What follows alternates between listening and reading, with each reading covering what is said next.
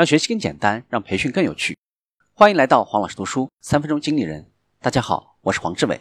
我们继续分享非职权领导力。我们来看化整为零。当你想说服对方答应一个较大的请求的时候，让他们先想一想这个请求当中单个的较小的个体，这个看似微不足道的举动会对结果产生巨大的影响。这种策略就是化整为零法。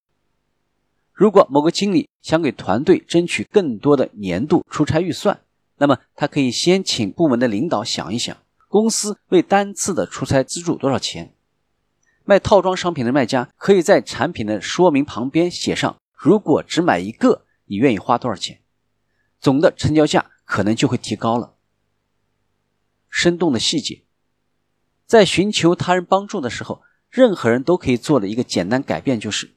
在沟通的早期就强调一些关于受助者的小而具体的重要特征，塑造出一个活生生的鲜明形象。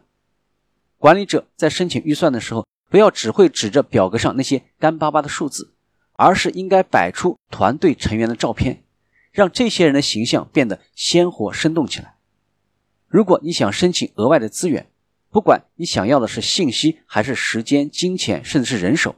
你都应该在提案当中添加一点细节，描述一个清晰又具体的干预手段，同时在强调这个资源会对他们自己带来什么好处之外，更应该强调对提供资源的人带来什么好处。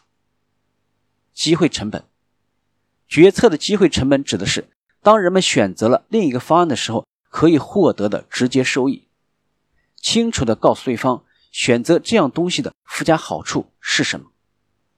今天的分享就是这样，请关注黄老师读书，每周您都将收到我们推送的黄老师读书的文字版本。